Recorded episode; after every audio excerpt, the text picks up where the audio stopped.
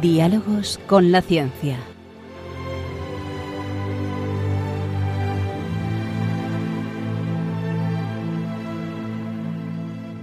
Dirigido por Javier Ángel Ramírez.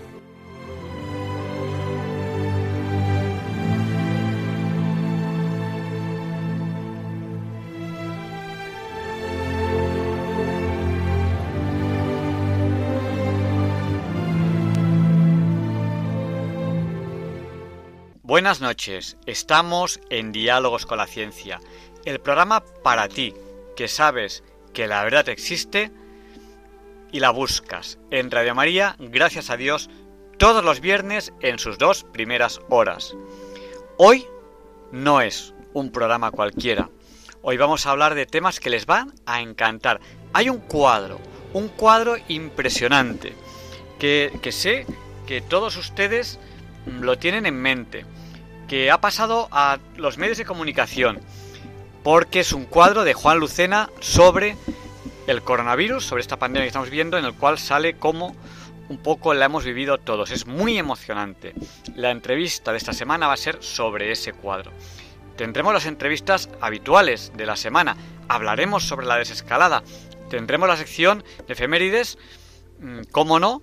Eh, hoy no es un día cualquiera con Luis Antequera. Leonardo Daniel Pérez de Madrid enseguida, en unos momentos, nos presentará la sección Pensar y Sentir. Tendremos las preguntas que nos van a hacer los niños. Pero hoy no es un programa cualquiera porque empezamos, bueno, ya han empezado, estamos empezando, unos días de luto en España. El mayor luto que ha habido nunca en España. Niños, ¿sabéis lo que es el luto? No. no. A ver, el luto es que cuando ocurre algo que es malo, nosotros somos seres humanos y los seres humanos tienen sentimientos. Tienen que hacer cosas para gestionar sus sentimientos y no quedarse hundidos en la tristeza. ¿Ya ha ocurrido algo malo en España? Sí. Ah, estamos terminando una pandemia muy grave, ojalá sea ya, ya, el fin de todo y no volvamos a recaer. Estamos teniendo una pandemia muy grave con muchísimos muertos en España y tenemos que gestionar eso. Y nosotros rezamos por ellos, porque nosotros los que sabemos que hay vida después de la muerte, tenemos la suerte de saber eso, es la revelación. La, creencia no es creer algo como el que cree, yo que sé, como el que cree que, que, las flores del Polo Norte huelen fenomenal. No, son de, son de hielo y no huelen. Pero no es una creencia. La fe es saber, conocer algo sin haberlo visto porque tenemos una revelación. ¿Vale? Esa revelación hay gente que la tiene más interiorizada, más dentro. Contrario a la revelación es la soberbia. Yo me he dado cuenta, porque es una... Ahora que estas noches tengo más tiempo para pensar, porque a lo mejor me acuesto un poco antes, tengo un poco más de tiempo para pensar, luego cuando me despierto, pienso mucho sobre la fe. Y me he dado cuenta, pensando sobre las personas que sí tienen fe y las que no tienen fe, que los más humildes es más fácil que tengan fe, porque tienen menos soberbia. Yo me doy cuenta que muchas veces el rechazo a la fe es por soberbia, por motivos tan tontos como yo es que tengo esta ideología y claro, es que esta fe va en contra de la ideología ya, pero es que una cosa es el conocimiento de algo que después de la muerte, intentar descubrirlo, y otra cosa es que tu ideología te diga lo que, lo que sea, ¿no? Eh, que las ideologías no buscan la verdad, buscan justificarse, por eso hay que buscar la verdad. Bueno, ¿cómo llevamos nosotros el luto? ¿Qué hacemos nosotros en el luto? ¿Qué hacemos? Pues rezamos, vamos a rezar. En el nombre del Padre, del, Hijo y del Espíritu Santo. Amén. Rezamos por todos los fallecidos del coronavirus, le pedimos a nuestro Señor Jesucristo que interceda por nosotros, bueno, que nos lo conceda porque Él también es Dios, que nos conceda liberarnos del coronavirus, le pedimos a Dios que nos libere del coronavirus y, y le pedimos que España salga lo mejor posible de esta tremenda pandemia que todavía, todavía estamos superando que lleve a las almas que han fallecido al cielo y, que alivie a los familiares y amigos de esos fallecidos, que somos muchos, casi todo el mundo tiene algún familiar, amigo o varios fallecidos. Padre nuestro que, estás, en el cielo, santificado sea tu nombre. Venga a nosotros tu reino. Hágase tu voluntad en la tierra como en el cielo. Danos hoy nuestro pan de cada día. Perdona nuestras ofensas como también nosotros perdonamos a los que nos ofenden. Y no nos dejes caer en la tentación y líbranos del mal. Amén. Y también mm, le pedimos a Nuestra Señora, la Madre, a nuestra Madre, eh, a la Virgen, que, que acompañe a, a, estos, a estas almas que van rumbo al cielo y que interceda por ellos. Dios te salve María, llena eres de gracia, el Señor es contigo, bendita tú eres entre todas las mujeres y bendito es el fruto de tu vientre Jesús. Santa María, Madre de Dios, ruega por nosotros pecadores, ahora y en la hora de nuestra muerte. Amén. Gloria al Padre, al Hijo y al Espíritu Santo, como era en un principio, ahora y siempre, por los siglos de los siglos. En nombre del Padre, del Hijo y del Espíritu Santo. Amén.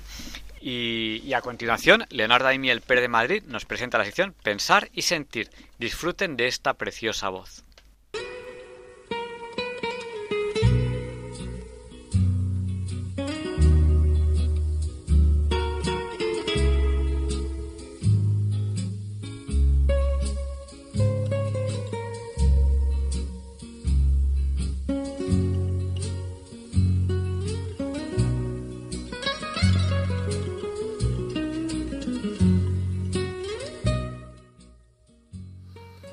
Buenas noches, queridos oyentes de Radio María.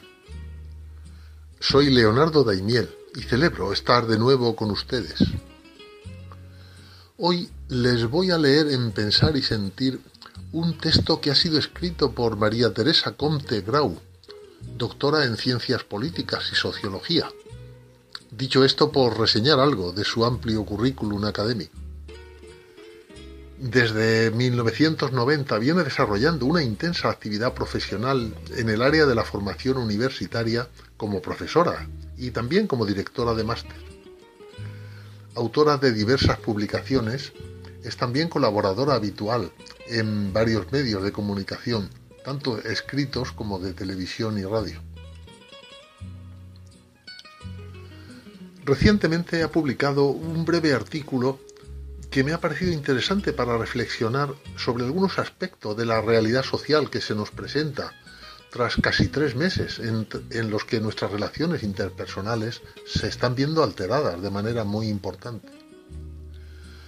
Ahora que se ha iniciado, aunque lentamente, la recuperación de la situación previa, cabe pensar en la restauración de la imprescindible cohesión ciudadana aspecto este sobre el que María Teresa Comte Grau delibera en el texto que les voy a leer seguidamente.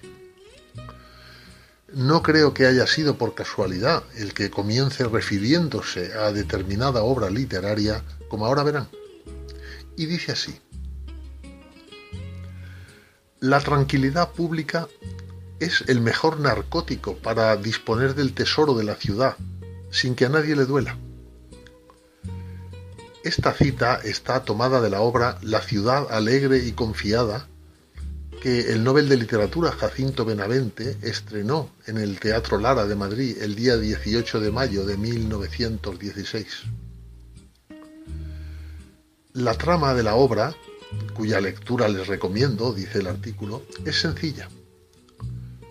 Un pueblo, unos gobernantes y un dilema que trastorna la paz del gobierno de la ciudad. La aparente sencillez esconde, sin embargo, algunas de las grandes complejidades de la política. La obediencia al poder, la libertad de los pueblos, el dilema que en situaciones excepcionales se presenta entre la tranquilidad pública y la verdad, así como las eternas cuestiones relacionadas con la cohesión ciudadana y la asunción de responsabilidades políticas. Mucho han cambiado las cosas en España desde 1916 hasta nuestros días. Los españoles vivimos hoy en una democracia consolidada. Existe alternancia de poder y pluralismo político. La prensa es libre y el rey reina, pero no gobierna nada parece hacernos dudar de la cohesión institucional. Y sin embargo, ¿qué sucede con nuestra necesaria cohesión ciudadana? Las garantías de las ciudades son sus ciudadanos, leemos en la citada obra de Jacinto Benavente. Así lo exclama el desterrado, personaje que representa al político Antonio Maura, como conjura frente a los males que aquejan a las sociedades incapaces de frenar las tentaciones caínitas. Todos sabemos que en los días pasados se han hecho cosas mal. De esto son responsables quienes tienen el deber de adelantar el futuro al presente. Tiempo habrá de exigir las debidas responsabilidades de manera justa y ordenada. Nada ni nadie nos exime de asumir los deberes propios de una sociedad consciente de sus derechos, deberes y libertades. Sin embargo, para llegar a ese momento hay que evitar caer en tentación. Y para conseguirlo, como bien decía el desterrado hace más de un siglo, es preciso dejar de creerse cada uno mejor que los demás solo porque ve las culpas de todos y con eso las suyas ya tienen disculpa. Y termina así el artículo de María Teresa Conte. Muchos nos preguntamos estos días qué hacer por el bien común de los españoles. Pues he aquí una respuesta. Cumplir con el deber ciudadano de evitar que estallen las costuras de una sociedad malherida y doliente que mañana necesitará de la verdadera fuerza política que no es otra que la espiritual.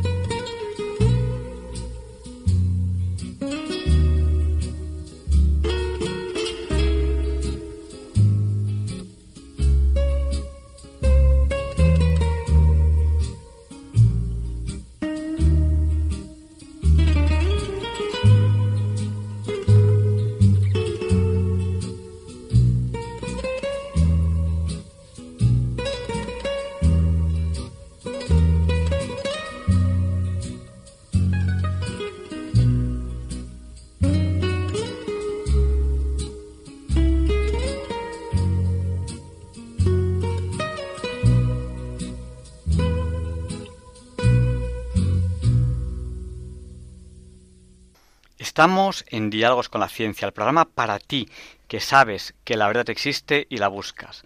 En Radio María, gracias a Dios, todos los viernes en sus dos primeras horas. Hemos escuchado estas preciosas palabras de Leonardo Daimiel Pérez de Madrid, o que Leonardo Daimiel Pérez de Madrid traía aquí al programa.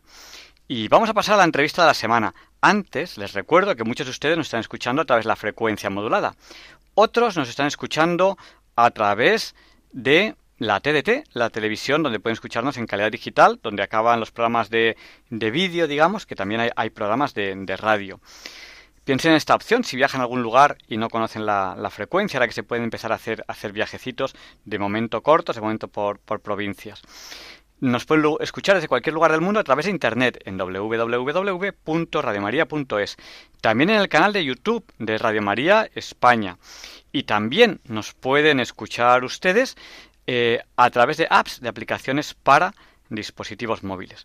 Bueno, pues la entrevista de la semana creo que les va a gustar. Creo que está escogida con mucho cariño para estos días tan especiales y tan duros que estamos viviendo. Ya me dirán luego ustedes si les ha gustado. ¿Cómo me lo pueden decir? Pues a través de la red social www.soyleyenda.es, que está en marcha a la vez que el programa, está todo el rato en marcha. Intentamos también seguirla lo posible durante, eh, durante la semana www.soyleyenda.es o a través del WhatsApp, el WhatsApp de Diálogos con la Ciencia, que es el del 8, 8 por 8, 64, pues nuestro WhatsApp es el 649 888871. Se lo repetimos por si no tenían papel o bolígrafo, pueden enviarnos un audio, un escrito, lo que quieran a lo largo de la semana y lo comentaremos en el siguiente programa. 64 9 71. Sí, son cuatro ochos y 7 y 1 también es 8. Y sin más dilación, pasamos a la entrevista de la semana que creo que les va a gustar.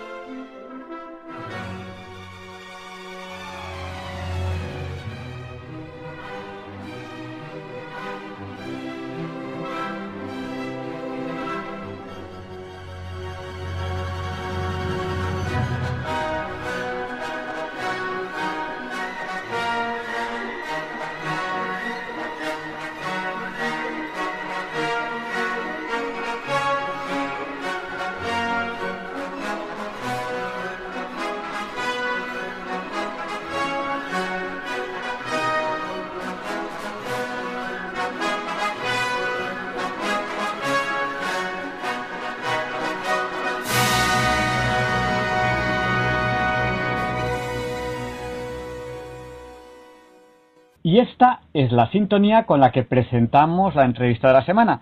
Y hoy tenemos el placer de traerle a una persona muy de actualidad.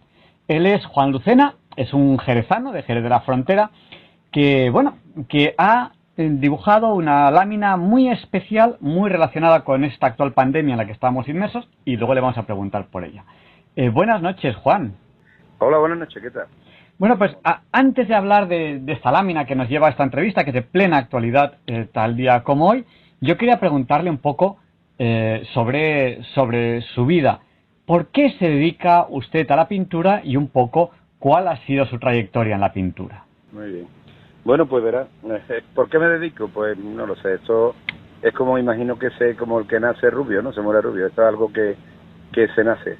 Yo me recuerdo siempre pintando desde los 4 o 5 años. Eh, empezaba a emborronar, cogía una lata de esa pequeñita que había de luz, cosas de estas, y, y, así siempre. Luego ya eh, de más mayor ya pasé a la Escuela de Arte y Oficio de aquí de, de la Frontera. Y, y, así, así poco a poco cada vez te vas metiendo un poco más. Esto es, esto es algo que se lleva en vena, ¿no? Como se suele decir. Es algo que te va, te va acaparando cada vez más.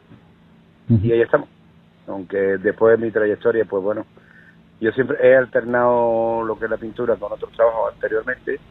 Eh, luego ya decidí hace unos 15 años dedicarme a ello. Sigo haciendo unas cosillas de tema agrícola, pero como lo, normal es, estoy dedicado a la pintura y bueno, aquí estamos. Eh, mi trayectoria en sí, yo participo en certámenes de pintura rápida, participo en certámenes de pintura seca, como se llama, ¿no? La pintura eh, pintada en tu estudio y luego la envía eso a los certámenes. Tengo ciertos premios, algunos premios y eso, pero bueno, y hasta ahí le puedo contar. Eh, un tema un tema interesante y le digo que es una suerte para los artistas poder vivir del arte. O sea, eso, eso es algo que es una suerte. Si usted se está dedicando plenamente a ello, sabe usted que, que es una suerte. Tengo aquí una lista de premios. Usted tiene muchos premios, pero vamos, recientes. Tiene, tiene eh, el Certamen Nacional Jerez Paleta de Colores de 2018, primer premio. Un segundo premio en el Certamen Andaluz Villa de Ubrique 2017. Un primer premio en el Certamen Nacional Virgen de Panaos 2017. Estos son, estos son recientes. Em, eh, ¿Qué se siente cuando una persona recibe un premio por, por, una, por algo que, eh, que es su pasión? Hombre, pues mm, eh, es un reconocimiento como todo, ¿no? A, que hace su trabajo, eh, pero es un reconocimiento puesto que la pintura es, en cierto modo, es como casi todas las artes, es un mundo un poco abstracto, un poco, eh, bueno, gustará, no gustará, tal y cual, cada uno. Y entonces el dedicarte a algo, hacerlo, eh, algo que se sufre mucho, a pesar de que muchos piensen que, que esto es decir, mire, tiene que sentir una, satisfacción enorme, esto siempre es tal, pues no es tanto así. La verdad es que cuando te dedicas a esto profesionalmente se sufre muchísimo porque cada vez va profundizando más, cada vez no te deja vivir, digamos, es una cosa, eso sí, que cuando luego tienes el reconocimiento del premio, aún yo creo que la satisfacción es mayor, porque parece que te compensa un poco eh, ese sufrimiento que lleva detrás, eh, estás diciendo, bueno, pues merece la pena, ¿no? Me, lo están reconociendo prácticamente es así, pero es una satisfacción enorme, claro. Eso es. Yo creo que a todo el mundo le, le, llena, ¿no? Cuando, cuando en su trabajo, sea el que sea, que lo reconoce. Y el motivo por el que está usted hoy aquí, en Diálogos con la Ciencia, que recordamos a nuestros oyentes, por si alguno ha llegado un poco tarde a, la entrevista, que la radio es así, pues eh, mientras estamos entrevistando, pues llega gente y todo esto, pues que estamos en Diálogos con la Ciencia, en Radio María, estamos entrevistando a Juan Lucena. Él es un pintor, un pintor reconocido, es un pintor que tiene, que tiene premios. Y eh, hoy, tal día como hoy, eh, tiene, está muy en auge, o, digamos que es el pintor del momento, porque ha pintado eh, una lámina, ahora nos explicará un poco cómo es, un poco haciendo referencia a este drama que hemos vivido con el coronavirus. este cuadro lo pueden encontrar ustedes en el Twitter, en el Twitter de Diálogos con la Ciencia, y, lo pueden ver lo pueden ver ahí. Pero si alguien no lo puede ver, eh, pone Juan Lucena coronavirus, le sale esa lámina en, imágenes. Bueno, yo quiero preguntarle algo. No sé si quiere contarme algo antes de que, de que yo le pregunte. Es un cuadro en el que aparecen ancianos marchándose de espalda, caminando. Em, son muy expresivos. A mí personalmente me parte el corazón ver esta imagen.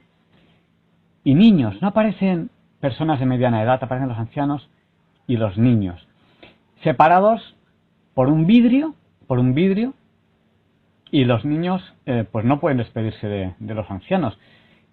Mm, cuéntenos algo del cuadro, ¿qué ha querido usted representar? ¿Aparece un buitre, una puerta luminosa?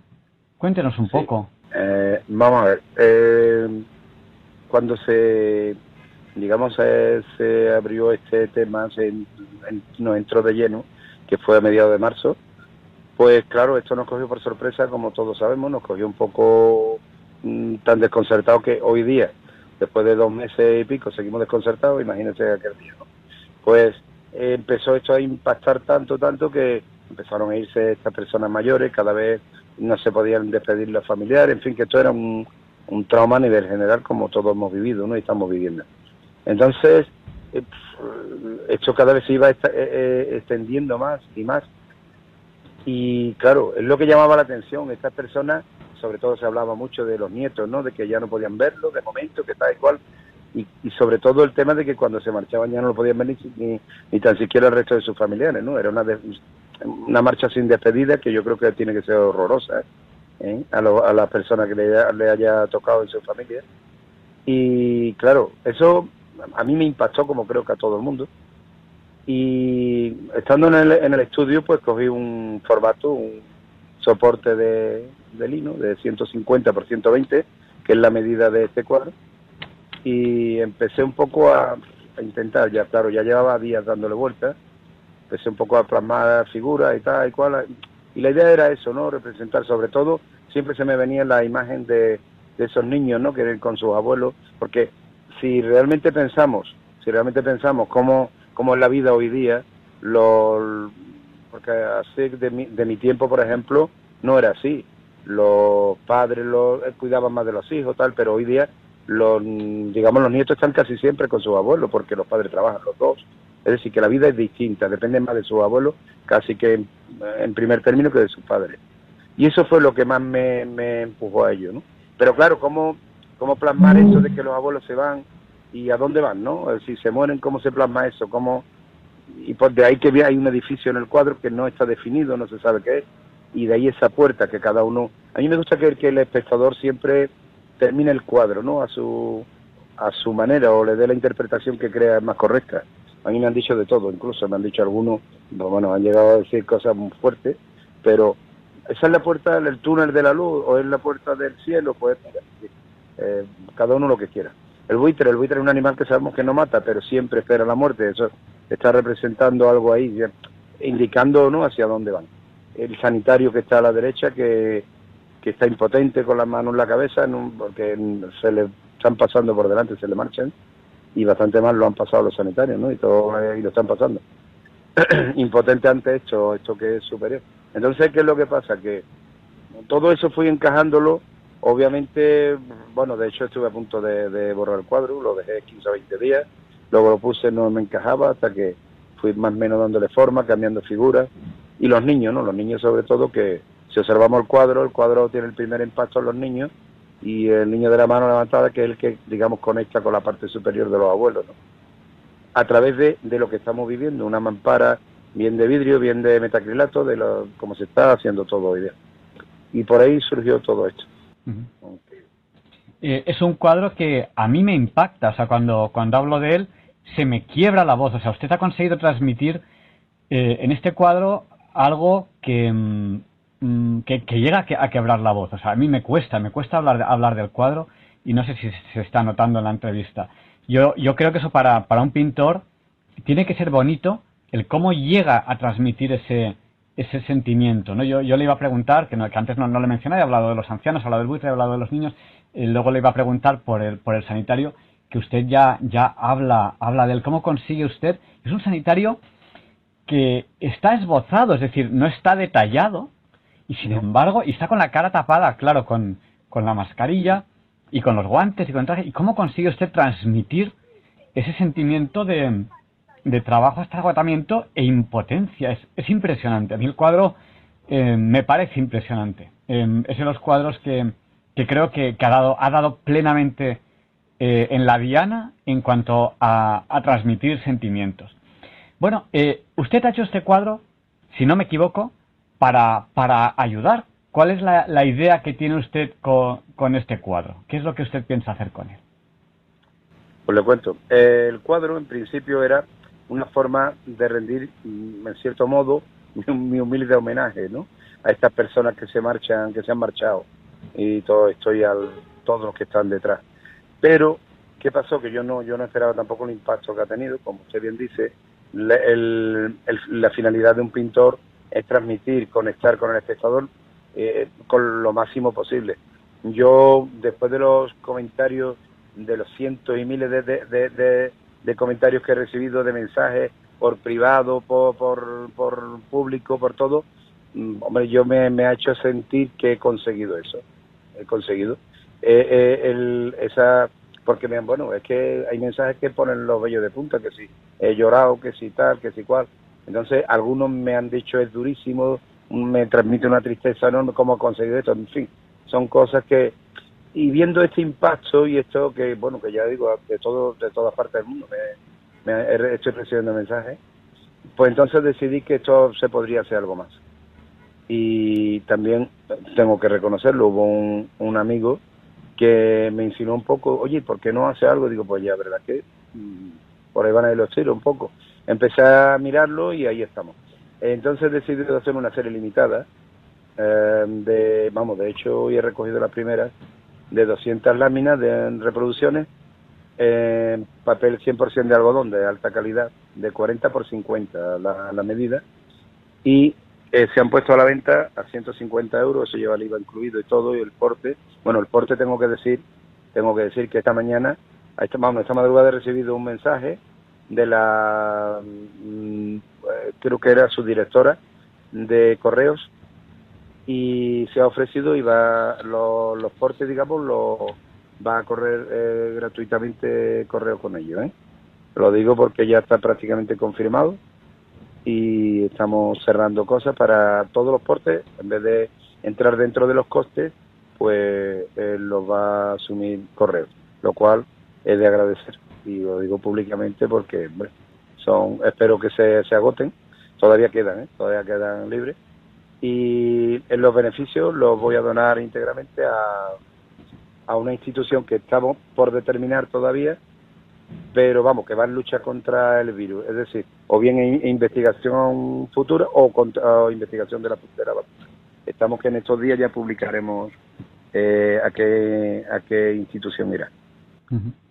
Pues yo, yo sabes que mucho, eh, y le voy, le voy a pedir, voy a, voy a usar todavía un poquito más de su tiempo.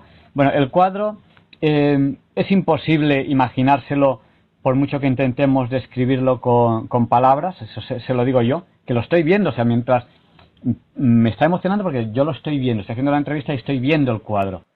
Que el cuadro eh, es difícil imaginárselo eh, con lo que yo explique, yo lo tengo aquí delante, lo tengo aquí delante el cuadro y, transmite muchísimo. Yo animo, animo a los oyentes a que entren en el, y lo vean o que lo busquen en internet porque transmite muchísimo.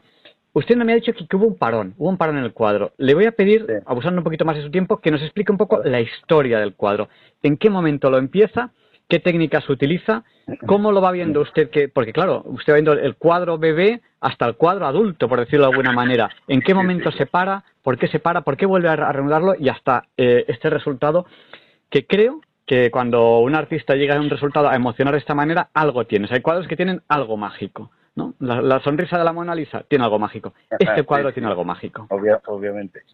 Eh, bueno, pues verás, cuando yo ya tenía en mente, yo normalmente no soy mucho de efectos antes ni nada, yo lo voy haciendo casi siempre en directo, pero claro, antes ya llevo eh, dándole forma mentalmente, llevo tiempo, ¿no? Y ya, ya llevamos unos días pensando en la idea esta, como ya comenté, y, pero yo soy, ya le digo, de, mm, pongo el formato encima y cojo los pinceles. Y empecé a, montar unas figuras ya de mayores, tal cual, la iba cambiando un poco, dándole más, un poco, acentuándola un poco más, que se vieran que eran más mayores, los niños, pero todo estaba un poco distinto, ¿no? Era.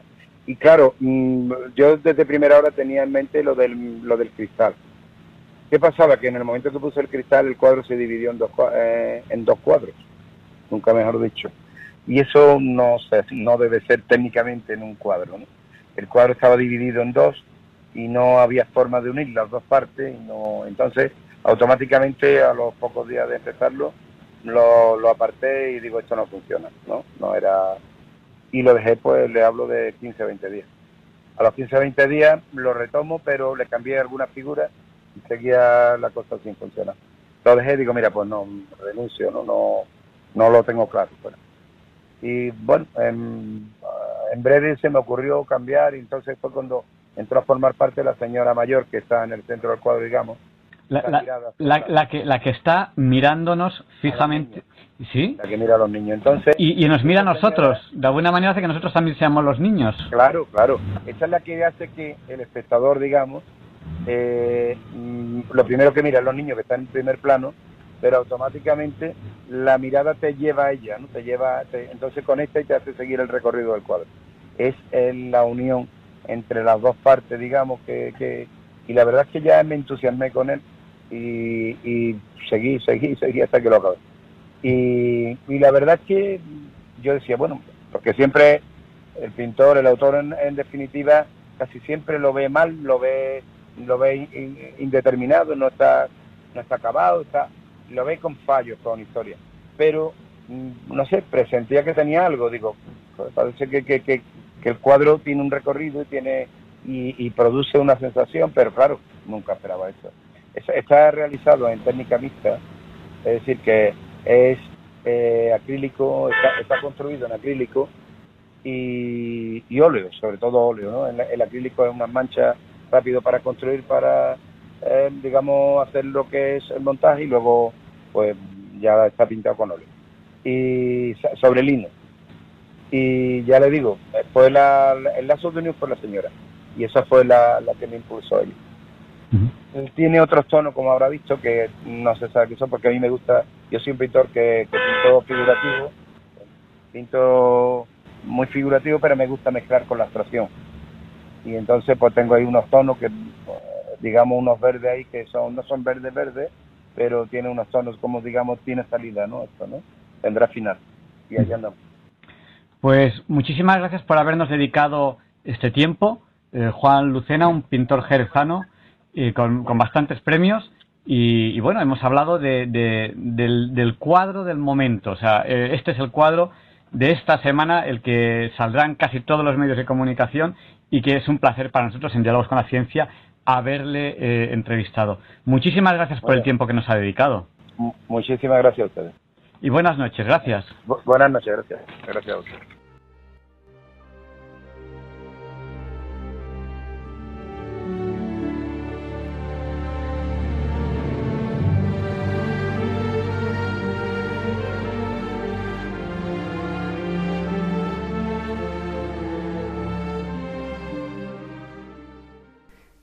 Y algunos de ustedes me están preguntando cómo se puede conseguir eh, una copia de, este cuadro. Bueno, pues eh, yo les recomiendo que escriban a la dirección jalorellana.yahoo.es J-A-L, jal, orellana, con elle, arroba yahoo, que es con dos os, finales, punto es. Arroba yahoo.es, jal, J-A-L. Y bueno, si tienen alguna dificultad también pueden escribirnos al WhatsApp de Diálogos con la Ciencia 64 9888871. Nosotros les copiaremos el correo electrónico si lo desean. 64 9888871. Y, y bueno, yo voy a hacer un pequeño gesto en el WhatsApp. Lo voy a poner como mi, mi imagen de fondo del WhatsApp, no mi imagen de fondo, sino mi imagen de perfil, porque es un cuadro que me parece muy bonito, así todos ustedes lo pueden ver. Y aquello, aquel de ustedes que, quiera, pues coja, cójala o yo se la envío y la, y la ponen de imagen de fondo de, de, su perfil, porque creo que es una imagen que refleja mucho el, el tiempo en el, que, en el que estamos viviendo.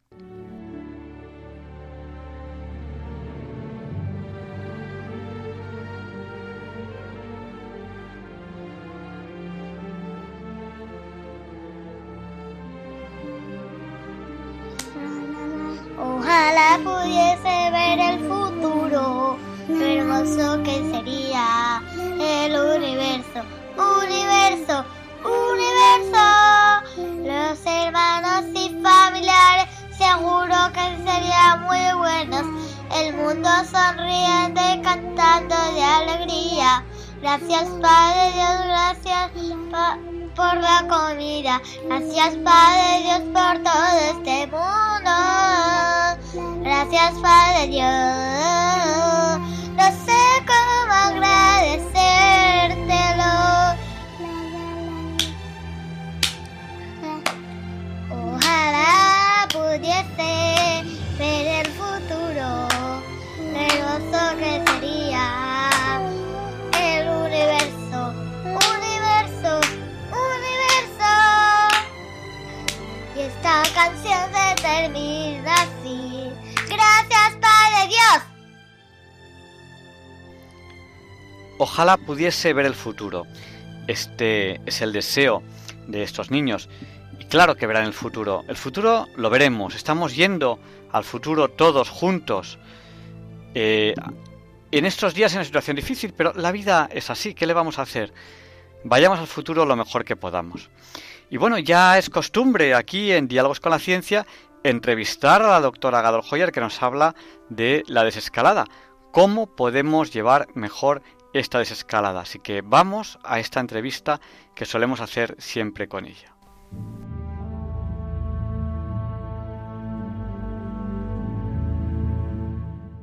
Y como va siendo habitual en estos programas que estamos teniendo en esta época de confinamiento, aunque ya cada vez más relajado, pues aquí en Diálogos con la Ciencia, en Red María, entrevistamos a Gadol Joya. Ella es doctora en medicina, es pediatra y tiene una diplomatura en enfermedades tropicales en pediatría en el Hospital Carlos III, que es el hospital de referencia en enfermedades infectocontagiosas y lo que sería pues en pandemias como la que, la que estamos viviendo.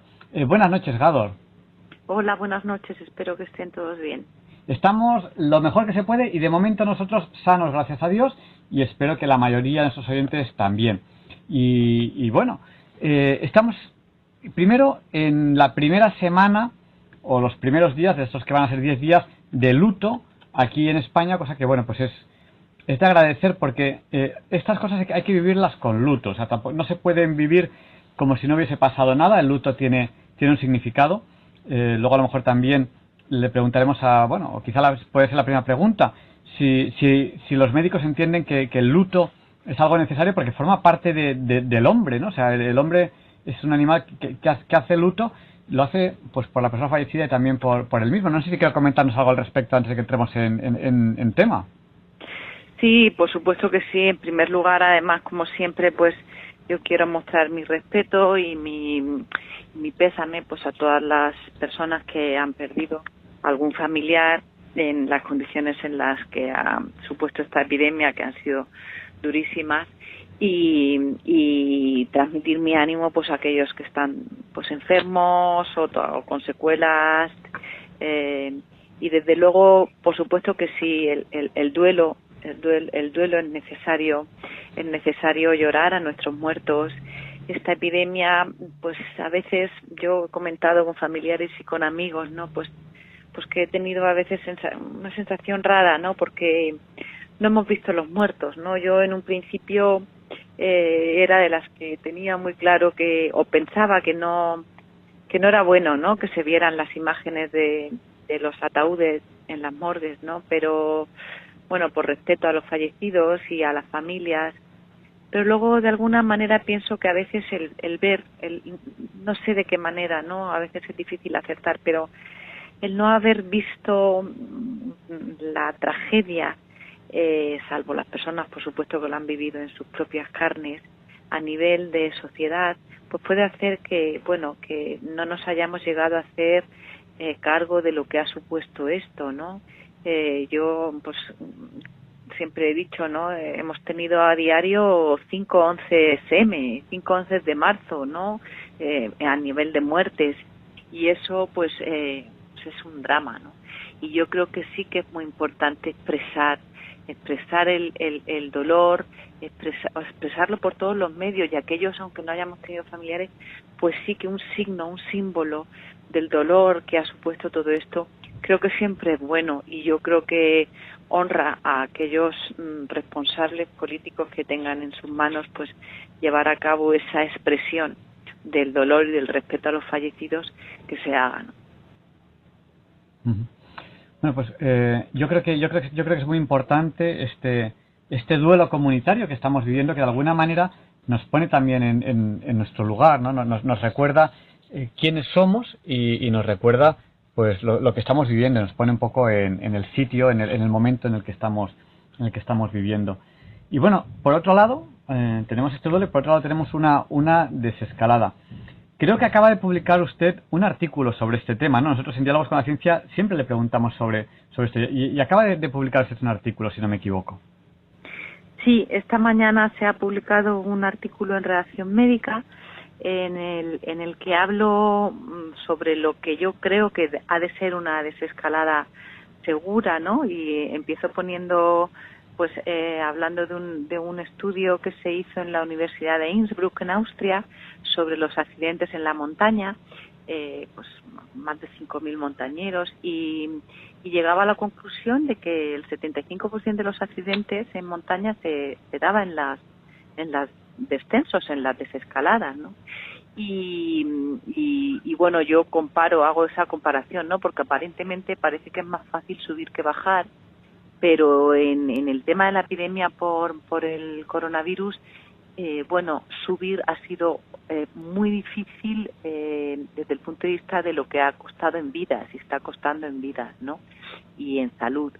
Pero desde el punto de vista de infraestructura o de logística, y espero que se me entienda bien lo que voy a decir, es relativamente fácil, es relativamente fácil, si se prevé, se hace con previsión y con tiempo y bien hecho, pues montar camas, ¿no? Y, y comprar respiradores, digo, si se hace bien y, y, abrir más, más, camas y es algo más material, como si dijéramos, ¿no?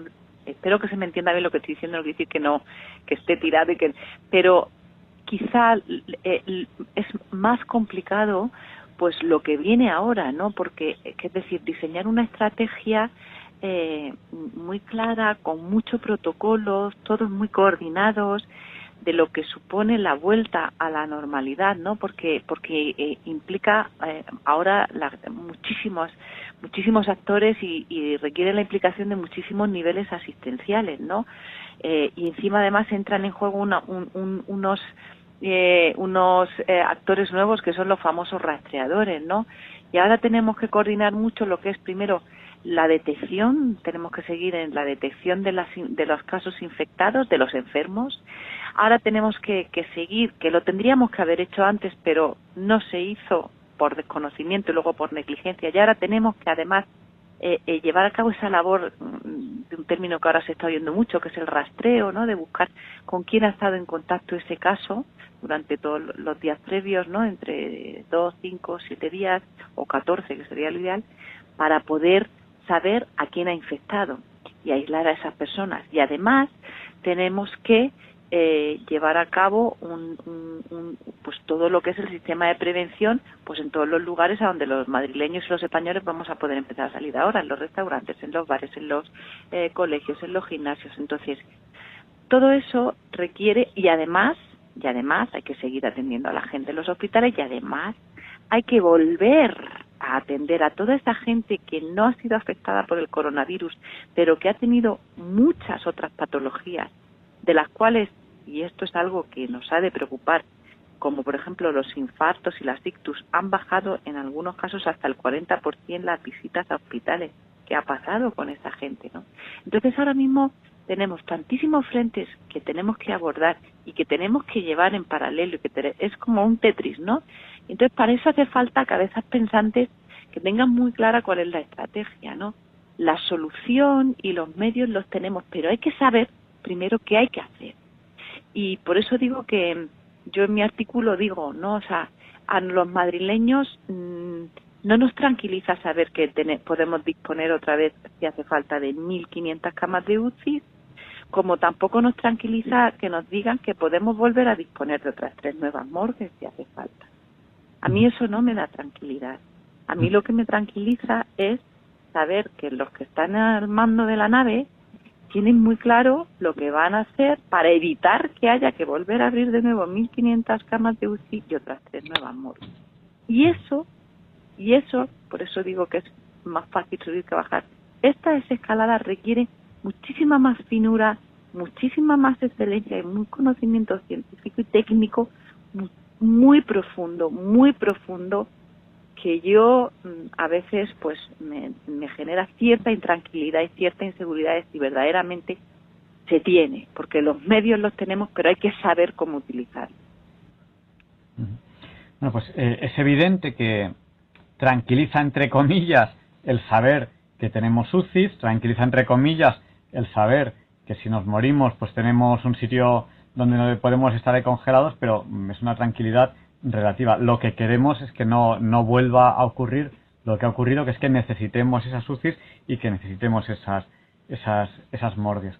Aquí en Diálogos con la Ciencia hemos recomendado, bueno, mm, cuando se hablaba de, lo, de los famosos test masivos, pues decíamos pues que era lo lógico, lo lógico era saber qué personas estaban contagiadas. Pero ya no va a haber test masivos. En algunos lugares, en algunos pueblos, pues se va a ver, se va a hacer en ese pueblo, en esos lugares, un, test masivo. Que bueno, siempre es mejor eso que nada, pero no va por ahí. Eso que tanto, tantas semanas eh, recordarán ustedes que los test masivos de repente ya se ha dejado de hablar de ello y ya no va a haber test masivos. Eso sería mm, necesario para una desescalada segura y hay países que desde luego han hecho eh, cosas mucho más parecidas a lo que este es masivo que en España, que se ha hecho, la verdad, muy poquito a ese respecto. Luego está el cuidado, el cuidado que cada uno de nosotros puede aportar, es decir, eh, la, distancia, la distancia interpersonal, lo que, lo que está, tan de moda llamar distancia social, eh, el, usar em, las mascarillas, que es importantísimo, sobre todo cuando tengamos a alguien cerca, cuando podamos echar nuestro aliento a objetos que luego va, va a tocar otro, y, mascarillas fundamentalmente para, en caso de que seamos asintomáticos, no contagiar a otro. Y luego también están las mascarillas que, que nos protegen. Esto más o menos es lo que hemos ido diciendo en los otros programas de radio. ¿Qué más, qué más nos aporta usted en este eh, artículo tan interesante que está recién publicado? Que además yo no sé si, si lo podemos consultar íntegramente en Internet o no se puede consultar íntegramente. Pues eh, se puede entrar en, en la web de redaccionmedica.com y luego, bueno, también en mi perfil de Twitter, Gador Joya, eh, lo tengo colgado eh, durante el día de hoy, bueno, quedará colgado y, y se puede acceder perfectamente eh, a, su lectura, ¿no? Y en ella, en él lo que hago, pues es un poco un resumen, ¿no? Un resumen de, de, de pues de lo que acabo de explicar fundamentalmente, ¿no? Y, y, sobre todo, pues también, eh, pues al final acabo también, pues haciendo un, una reflexión sobre sobre lo que las crisis aportan, ¿no? Y eh, pues digo que una crisis siempre siempre se dice que una crisis tiene su una solución, una fecha de vencimiento y un aprendizaje, ¿no? La fecha de vencimiento en este caso todavía no sabemos cuál es, la solución la conocemos, la conocemos porque además ya se está llevando a cabo en otros países y lo que hay que hacer es eh, estudiar mucho y poder y aplicarla, pero pero las soluciones están, están, están eh, con el tema del coronavirus se ha publicado y se ha estudiado a una velocidad que no se había hecho en otros en otros campos, ¿no? Y el aprendizaje, desde luego, pues eh, pues estamos aprendiendo, estamos aprendiendo y lo lo importante es eh, que, que, que ese aprendizaje se pueda llevar a cabo. Estamos aprendiendo a valorar pues como digo, a, los médicos, a los profesionales sanitarios, estamos aprendiendo el valor de la atención primaria, que, es, que, supone el ejercicio más genuino de la medicina, ¿no? Los, los médicos de familia y, estamos aprendiendo el valor de la vida, ¿no? Y el valor de nuestros mayores. Y yo lo que lo que creo que sí es importante y, y, y de verdad eh, no podemos, eh, me preocupa un poco el que, bueno, tenemos tantas ganas de relajarnos y tantas ganas de volver a la vida pero eh, creo que tenemos que ser ejemplares, ¿no? El otro día hablábamos, ¿no? De lo difícil que era hacerle a un hijo adolescente o a un, niño, a un hijo más pequeño, ir con mascarilla por ahí cuando el resto de sus amigos no la llevan, ¿no? Pues quizá tenemos que hablar con los, con los padres y con los adultos y concienciar, ¿no? Eh, nosotros tenemos una responsabilidad, los gobiernos tienen una responsabilidad muy importante y, lo, y los y los ciudadanos también, ¿no? Eh, nuestra responsabilidad se debe basar en el conocimiento de, de, por qué tenemos que hacer las cosas, igual que cuando le dices a un niño no pongas la mano en el fuego porque te quemas, hay que explicarle que es porque se va a quemar, pero pero esa responsabilidad también es exigible a, a los que tienen, están por encima, ¿no? Que eso que primero tienen que adquirirla y nos tienen que proveer de esa información y de esos materiales. Pero eh, insisto, mmm, yo creo que hay que ir teniendo un orden de prioridades empezar eh, a recuperar la normalidad en las cosas que más nos importan, pues en mi caso particular es pues, pues en la familia, en ver a, familiares, a seres queridos que no he podido ver antes, ir poquito a poco ayudando, pues en la medida de lo posible, a que todos aquellos que dependen de, del consumo, de, de abrir sus, sus eh, comercios, ayudar, ¿no? Saber muy bien qué tipo de producto compramos, por ejemplo, a qué tipo de, de establecimiento vamos a comprar, ayudar a que nuestra economía nacional se recupere, pero yo creo que no podemos correr, no podemos correr porque, bueno, las noticias de esta semana de la OMS en donde se dice que el brote pues probablemente sea menor, ojalá sea así, pero no hay que interpretarlo como, como que esto ya se ha acabado, ¿no? Y el coronavirus, pues como hemos visto, nos ha dado muchos sustos y yo creo que merece la pena no echar por, por tierra todo el esfuerzo que hemos hecho. Yo creo que hay que salir con mascarilla a la calle, tenemos que, que intentarlo, eh, hay que no, no dar la batalla por perdida con nuestros hijos, eh, concienciarles, que sean ejemplares. Eh, en nuestras casas, pues si alguien viene, un vecino, lo que sea, sin mascarilla, pues, pues oye, pedirle que se la ponga a ir nosotros con la mascarilla siempre, dando ejemplo, para que, bueno, pues para intentar que, como digo, esta sea una desescalada segura. Sí, de hecho, tenemos dos ejemplos. Uno fuera de España, que hubo una fiesta no, hace mucho y prácticamente todo el mundo quedó contagiado en la fiesta. Y otro ejemplo muy reciente aquí en España, donde ha habido otra fiesta y todos, todos los de la fiesta han quedado contagiados. O sea que no hay que olvidar que esta es una enfermedad que es muy contagiosa y eso, eso es muy importante. Eh, luego yo tengo mis experiencias personales que le voy a pedir a, la doctora Gador Joya que, no, que nos comente. Eh, yo tengo dos experiencias. La primera es que cuando yo salgo eh, a la hora que se pasa el deporte, salgo con la bicicleta, hago un poquito de trampa, mi bicicleta es eléctrica, pero bueno, así me muevo un poquito más lejos y todo esto. Y yo voy eh, con mi mascarilla, voy solo. cuando a lo mejor un poco de esfuerzo me levanto un poquito la mascarilla, pero digamos, yo entiendo, entiendo que tal y como voy yo, hay poco, hay poco riesgo. Sin embargo, paso, paso por terrazas, las veo prácticamente llenas y fundamentalmente los jóvenes, que ellos creen, a lo mejor lo creía yo también cuando era joven, creen que son inmortales y, creen que, que, esto no va con ellos. Entonces, eh, ningún tipo de distancia de seguridad. Normalmente los veo a todos sin mascarilla, parece como que les dé vergüenza eh, llevar, llevar mascarilla. y me, da esa impresión. Tampoco yo, yo eh, voy, voy a, preguntarles a ellos, no voy a entrevistarles, pero bueno, me da, esa impresión. Y ya no es por ellos, es por, por, cómo pueden poner en riesgo a sus familias, a sus amigos. Y no sé, a mí eso me preocupa mucho. Y luego otra cosa que me preocupa es que supuestamente, supuestamente íbamos a salir eh, más, eh, ¿cómo diría yo? Un poco más generosos de esta crisis y yo he observado lo contrario. Yo alguna vez que me he quedado sin batería, eh, hace años, yo salía a la calle, buscaba a cuatro jóvenes y decía, oye, eh, vamos al garaje y me ayudes a empujar el coche. Entraban con un poco de recelos o entran en el garaje y ver, a ver si aquí abajo hay cuatro amigos suyos y nos roban. Pero entraban y me ayudaban a empujar el coche, arrancábamos y me iba. Bueno, pues el otro día tuve que salir corriendo a ayudar a un amigo que tenía un problema y claro, mi coche estaba parado desde, desde, desde antes de, del estado de alarma y no arrancaba. Entonces salí a la calle y era impresionante. Me dirigía a una persona y, salía corriendo. Y, digo, me parece que le esté hablando... Y, y, esto, de verdad, me impresionó mucho cuando teóricamente se suponía que decíamos que íbamos a ser más generosos. He notado un cambio radical. Quizás que ahora hay muchísimo más miedo. A lo mejor se piensa que por empujar el coche vamos a coger el coronavirus. Pero mm, son dos cosas que me han impactado mucho. La falta de medidas que veo de norma generalizada fundamentalmente en los jóvenes y eh, que aquí yo no veo más generosidad, sino mucho más. Vamos a, yo voy a achacarlo al miedo, pero eso me ha pasado. Hmm. Bueno, el confinamiento lleva una inercia, ¿eh? ¿no? Yo creo que todos lo hemos vivido, ¿no?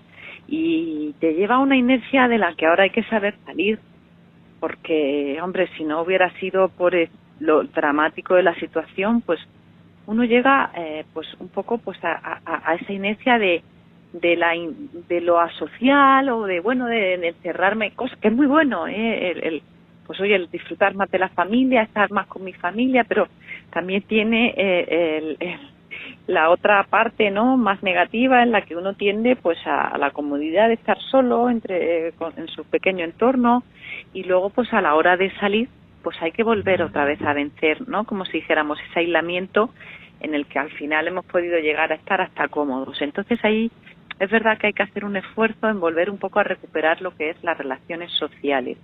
Eso por un lado. Y luego también, pues sí que puede influir, y seguro que también influye muchísimo, pues el miedo al contagio, ¿no?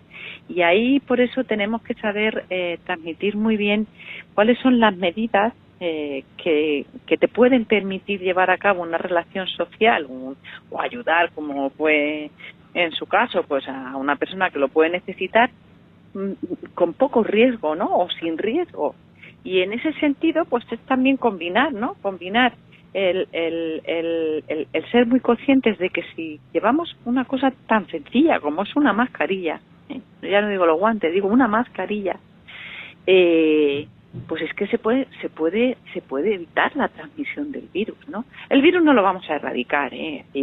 eh, conseguir que el virus desaparezca de la faz de la Tierra es algo que yo creo que no deberíamos centrar nuestros esfuerzos en eso, es decir, porque va a ser difícil. Lo que tenemos que hacer es centrar nuestros esfuerzos, ojalá, ¿eh? Ojalá fuera así, pero eh, en lo que yo digo es conseguir una expansión controlada del virus, que significa asumir que va a circular virus, que el coronavirus actual va a estar circulando entre nosotros, intentar que circule en la menor medida posible, pero que esa circulación y esa expansión sea controlada.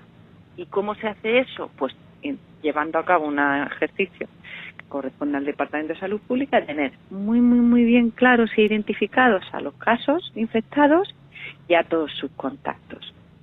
Para así, en el momento en que uno de ellos detecte la, eh, eh, desarrolle la enfermedad o se sepa que tiene virus, volver a aislarlo o si hace falta hospitalizarlo, pero en unas condiciones de, eh, de, recursos sanitarios muchísimo más aliviadas y que pueden hacer, por supuesto, que, se, que salvar muchas más vidas, porque muchas vidas se han perdido mm, por el coronavirus, pero otras han sido por la falta de recursos, por la falta de llegar a tiempo, por tener que priorizar, en fin, ¿no? Lo que ya todos sabemos que ha ocurrido. Pues muchísimas gracias, Gador Joya, doctora en medicina, pediatra y con una diplomatura en enfermedades tropicales en pediatría en el Hospital Carlos III, que es el hospital de referencia en enfermedades infectocontagiosas y, y en pandemias, como, como puede ser esta. Si quiero hacer algún breve resumen, para algunos oyentes que hayan llegado un poquito tarde de lo que hemos comentado, por lo menos, si quiere, podemos hacer referencia a cómo localizar ese artículo interesante que usted ha publicado, pues un poco sobre cómo cree usted que, debe ser la desescalada y hacernos algún comentario antes de despedirnos. Bueno, pues hoy he publicado un artículo en Redacción Médica, cuya web es redaccionmedica.com y que tengo también colgado en mi cuenta de Twitter, que es el perfil es el usuario es Gador Joya, en el que hablo de cómo creo yo que debe ser una desescalada segura en la nueva fase de desconfinamiento, que pasa por tener, eh, por combinar todos los, saber encajar muy bien las piezas del puzzle, del puzzle de todos los sectores, de saber detectar muy bien en dónde está circulando el virus en cada momento, quiénes son los portadores, de saber tener una atención primaria que pueda atender a las personas en su domicilio si lo requieren y de poder estar preparados para que eh, el virus poquito a poco vaya expandiéndose, vaya perdiendo actividad y si se va expandiendo que sea de una forma mucho más controlada. Y sobre todo pues haciendo referencia también, como hemos hablado, a la responsabilidad de cada uno en sus familias, en sus hijos y eh, dando ejemplo, pues de por favor un gesto tan sencillo que es tener una mascarilla a manos siempre al salir para ponérnosla y, bueno y hacer que entre todos pues el, eh, sobre todo entre los jóvenes pues el llevar la mascarilla no sea algo anormal y un gesto tan simple puede salvar muchas vidas. Y mantener esa, esa distancia que, que, tampoco es tan difícil y, que bueno pues yo, yo lo entiendo pues que mucha gente le, gusta la cercanía. De hecho a mí me ha ocurrido ir a ver a cruzarme con algún amigo y, te da la mano ya ya por por inercia. Y claro es muy difícil te da no sé qué quitarle la mano no pues en esas cosas en esos momentos que te da no sé qué que uno tiene un vecino que llega hombre qué tal y viene y te viene a dar dos veces y tal pues vencer un poco esos respetos humanos y decir, ay, no, perdona, ponte mascarilla antes de entrar en casa, ¿no? Claro, claro, claro. que no, perdóname, tal, con confianza te digo, ¿no? Y esa, eso, pues, ¿por qué? Pues porque tú estás haciendo muchos esfuerzos por en tu casa o en tu familia para para evitar que el virus entre, ¿no? Y, y luego, pues a lo mejor por un poco de respeto humano o por de vergüenza de no decir, no, no, no, pues dejar que entre alguien en tu casa sin mascarilla y que pues que si él, sin él saberlo sea portador y te contagie ¿no? y con esto no quiero crear alarmismo sino simplemente un ejercicio de responsabilidad. Que más va, más vale exagerar un poquito la prudencia que luego arrepentirnos es, un poco es un poco exagerado. Bueno pues vale es como cuando es como cuando es como cuando te dicen es que me quieres demasiado bueno pues vale pues te quiero demasiado. Eso es. Ya eh, eh, eh por eh, ya hemos sufrido y ya hemos visto lo que pasa, ¿no? Cuando uno no le da importancia, ya conociendo cuáles eran los mecanismos de transmisión y de contagio, ¿no? Pues cuántas cosas se han hecho a lo mejor de manera imprudente, eh, de, quitando importancia y nos hemos encontrado lo que nos hemos encontrado. Entonces yo creo que merece la pena ahora hacer un pequeño esfuerzo y, yo creo que sí que yo creo que somos todos bastante responsables y vamos a poder conseguir. Pues muchísimas gracias por habernos dedicado su tiempo y si Dios quiere pues le, seguiremos entrevistando pues un poco en estas fases de escalada que mm, yo también creo que, hay algo mm, curioso y es que bueno pues por lo algo bien debemos estar haciendo porque realmente no van las cosas tan mal. Aunque yo creo, creo en mi opinión, que si se hiciese con un poquito más de técnica, y que es lo que, es a lo que nos invita la, hmm. la, doctora Gadol Joya, es decir, tener en cuenta esto, tener en cuenta esto, tener en cuenta esto, y luego pues muchas veces hay falta de recursos y tal, pero si, si hubiese esos recursos y hubiese esa posibilidad, pues las cosas aún saldrían, aún saldrían mejor. Sí, yo como digo, o sea, hay que ser buenos hasta en copiar. Eh, que eso no, eh, que los adolescentes no se tomen la tierra letra para los exámenes. Pero hay que ser buenos hasta en copiar. Entonces, ahí están publicados las estrategias que han ido bien y los países en los que las cosas han ido bien. Pues copiemos, ¿no? Si no somos capaces de, por nuestra cuenta, tomar la iniciativa, al menos copiemos. Copiemos a la gente que lo está haciendo bien, los países que lo han hecho bien. Y bueno, hay muchísimas, muchísimas cosas publicadas y colgadas de las que podemos aprender y beber. Y yo creo, espero que esto se haga así, en mm. esta nueva fase. Pues muchísimas gracias y buenas noches. Muchas gracias, buenas noches para todos.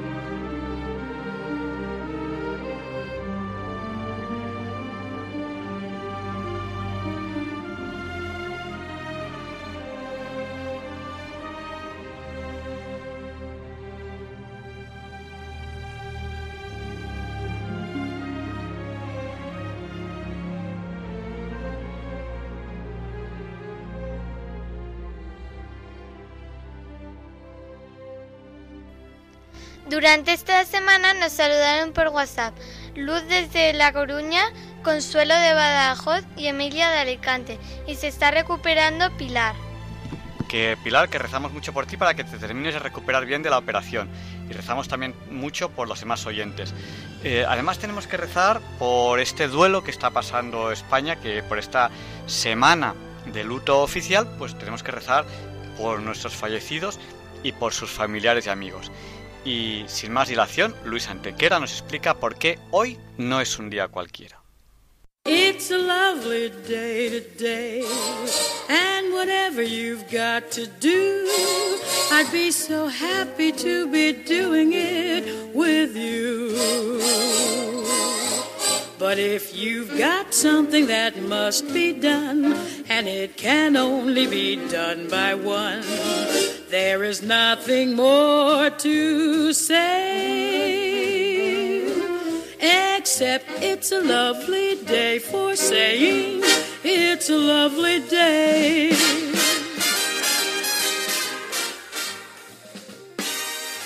No, Javier Ángel, no directos compañeros de Diálogos con la Ciencia, no, queridísimos oyentes de Radio María, claro que no es un día cualquiera, ningún día es un día cualquiera, y este 29 de mayo que nos disponemos a comenzar hoy, tampoco porque en fecha tal, pero del año 757 es elegido San Pablo I, nonagésimo tercer papa de la Iglesia Católica, que lo es 10 años.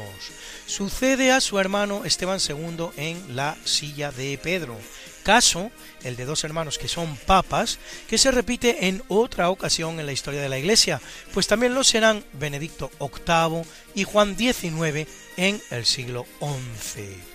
Tendrá que hacer frente nuestro Pablo I a las invasiones lombardas y será, después de su hermano, el primer papa rey, es decir, no solo señor espiritual de la cristiandad, y temporal de Roma, sino también de un reino terreno en la península itálica con una extensión, por cierto, nada despreciable. Curiosamente, más de cuatro siglos después, en 1176, en Leñano de Olona, cerca de Milán, se produce un nuevo episodio del mismo proceso, y el emperador del Sacro Imperio Romano Germánico, Federico Barbarroja, es derrotado por la Liga Lombarda que sostiene la legitimidad del Papa Alejandro III y la independencia de la Iglesia frente al imperio.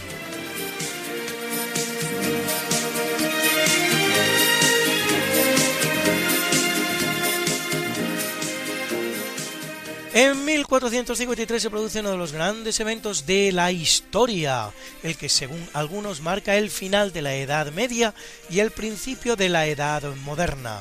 Tras dos meses de asedio, cae Constantinopla, capital del Imperio Bizantino, o mejor aún, del Imperio Romano de Oriente, cuando el sultán otomano Mehmed II, al mando de 200.000 soldados, toma la ciudad que apenas defienden 7.000 bizantinos.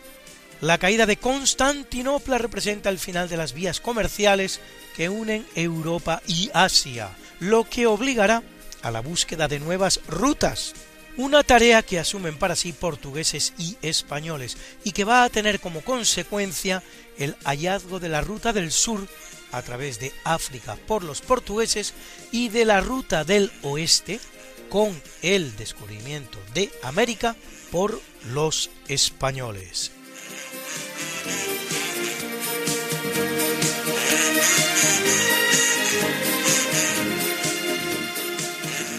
En 1660 Carlos II Estuardo, hijo del decapitado Carlos I, ejecutado en 1649 tras la guerra civil, restaura la monarquía en Inglaterra y abole la República de Cromwell, Lord Protector de la misma, que había muerto dos años antes.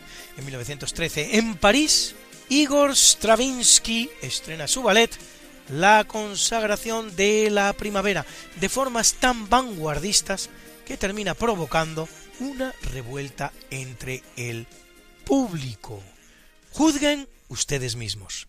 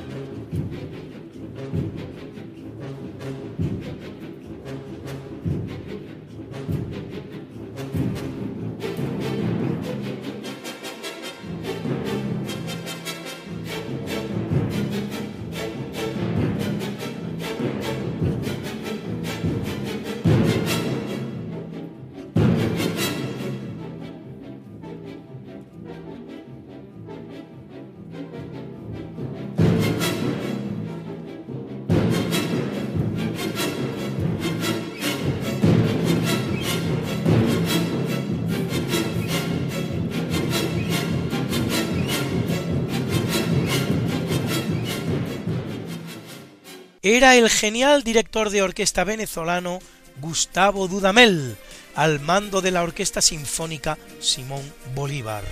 Y en 1914, en el Golfo de San Lorenzo, en Canadá, se hunde el transatlántico Empress of Ireland, emperatriz de Irlanda, y mueren 1024 personas, 500 menos que en el naufragio del Titanic, ocurrido solo dos años antes, pero 24.000 menos que en los de los barcos alemanes de refugiados Gustloff, Steuben y Goya, cobardemente torpedeados por los submarinos comunistas soviéticos.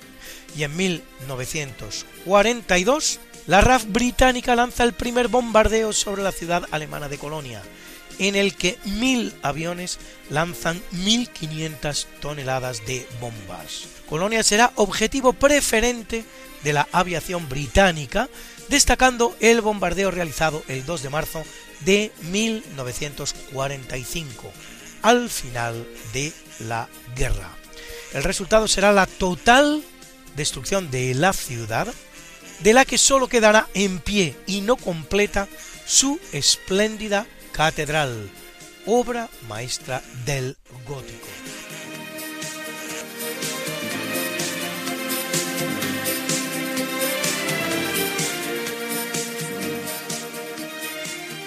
En 1948 se crean las Fuerzas de Paz de Naciones Unidas, más conocidas como cascos azules.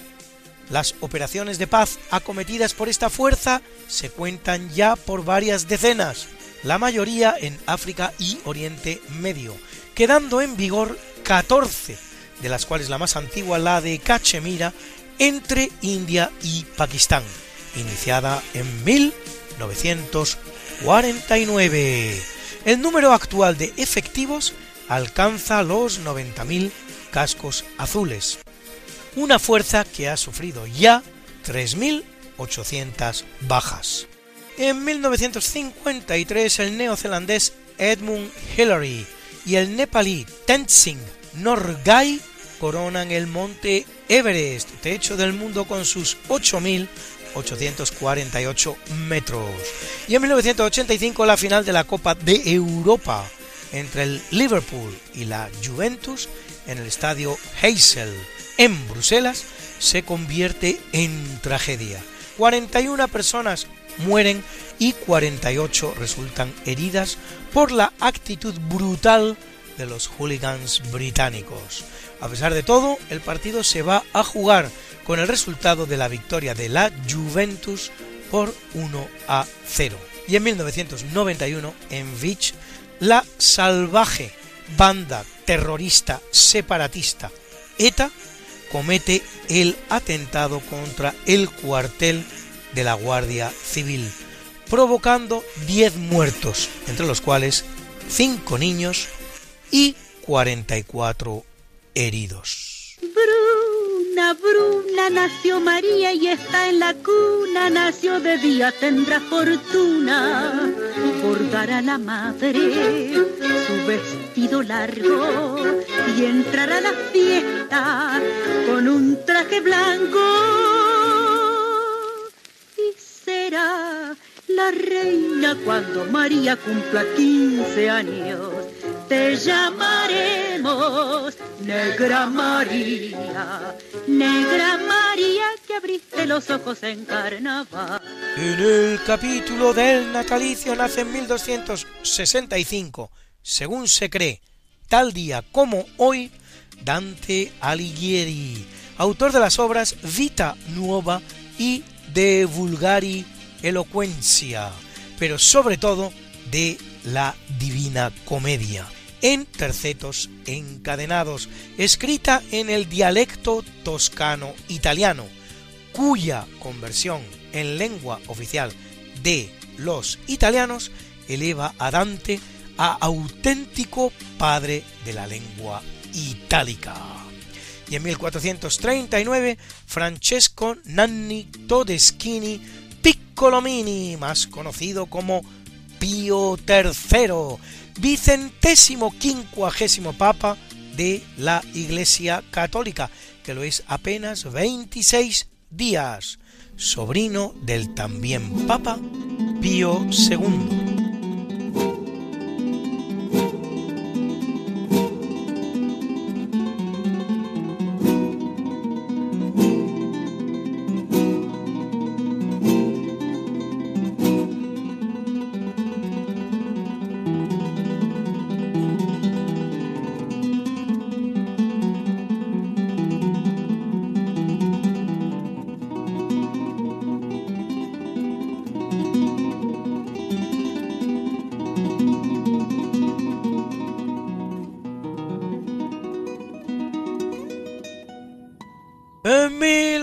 1860 nace el compositor y pianista español Isaac Albéniz, autor de la ópera cómica Pepita Jiménez y de la suite para piano Iberia. De los Chants d'Espagne, Cantos de España, escuchen Asturias, que aunque concebida para piano, será más celebrada en su versión para guitarra, que interpreta para nosotros el genial Andrés Segovia.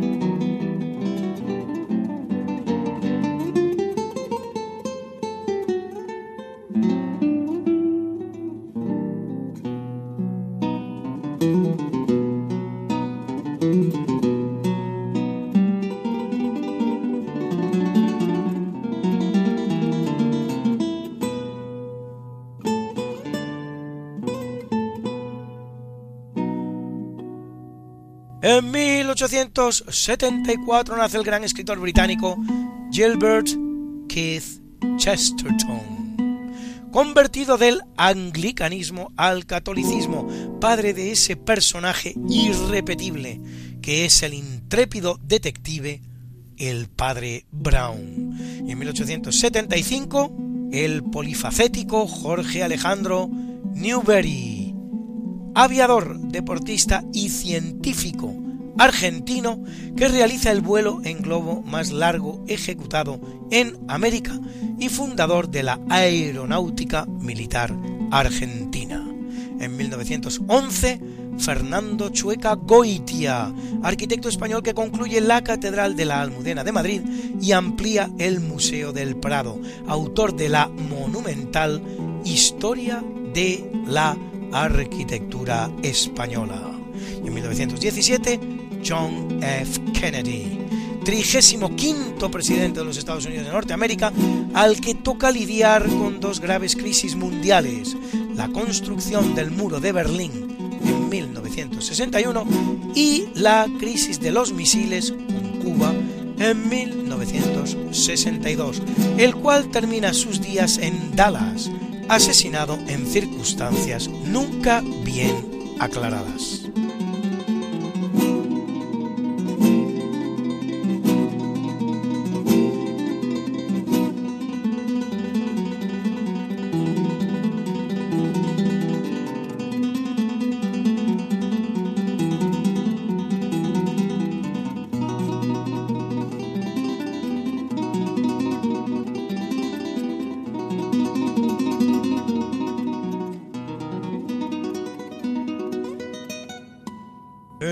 Capítulo del obituario muere en 1500 Bartolomé Dias, el gran navegante portugués, primero en doblar el Cabo de Buena Esperanza en el sur de África, abriendo así una nueva ruta hacia la Asia de la seda y las especias, la misma que según hemos visto más arriba, queda cerrada por la caída de Constantinopla en manos otomanas, vía que completará el también portugués Vasco da Gama cuando en 1498 alcance la India en Kapakadavu, cerca de Calcuta.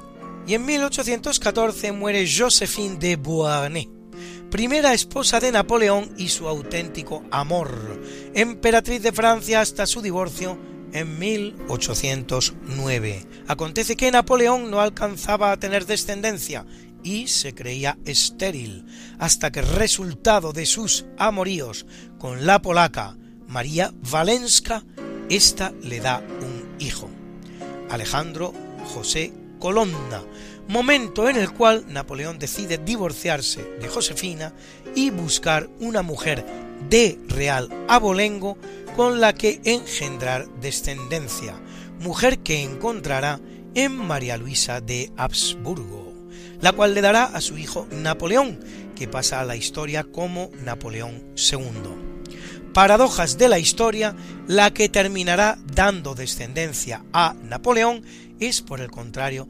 Josephine de Beauharnais, cuya hija Hortensia es la madre de quien va a ser Luis Napoleón III, hijo, por otro lado, de Luis Bonaparte, hermano de Napoleón. Espero que les haya quedado claro.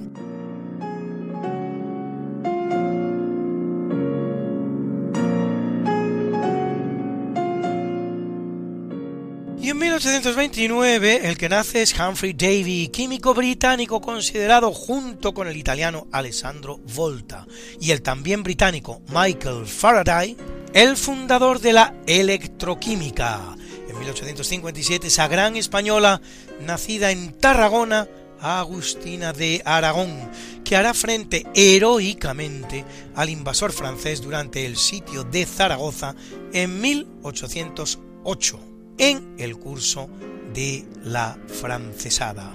Y en 1932, Pascual Contursi, poeta y letrista tanguero argentino, autor de uno de los grandes tangos, La comparsita, que escuchamos en la voz del inimitable Carlos Gardel.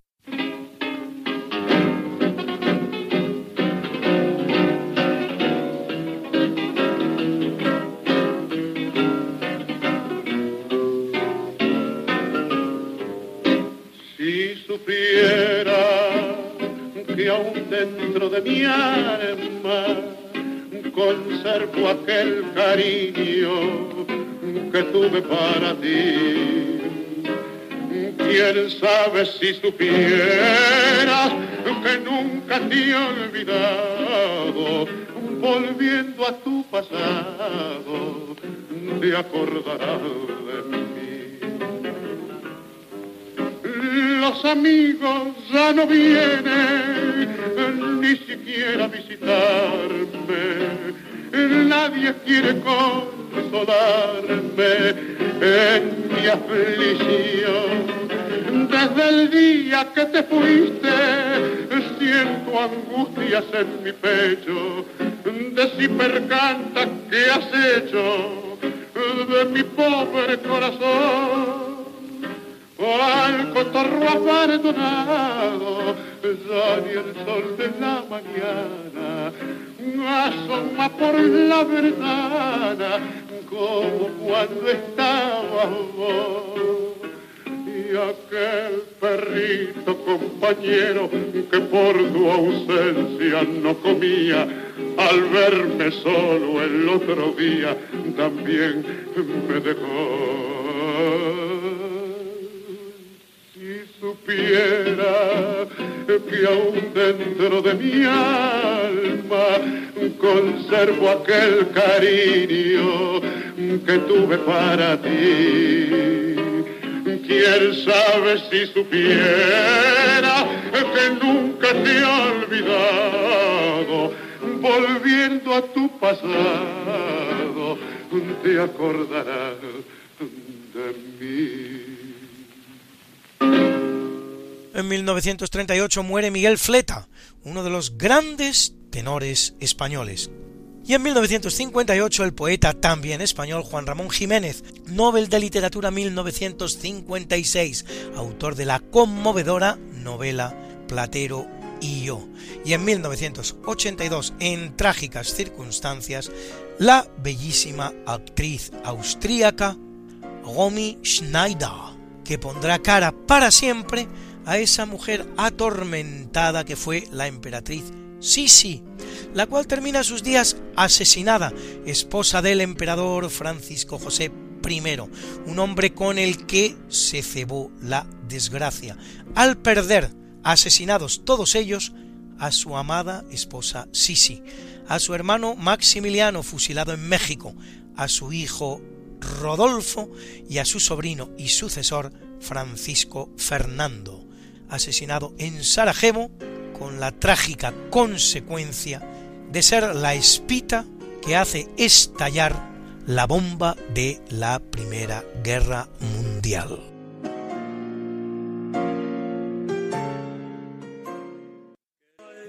La mañana en que vengo a saludarte, venimos todos con gusto y placer felicitarte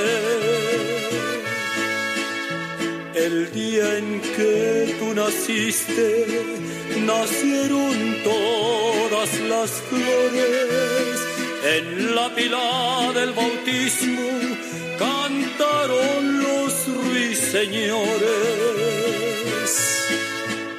Ya viene amaneciendo, ya la luz del día nos dio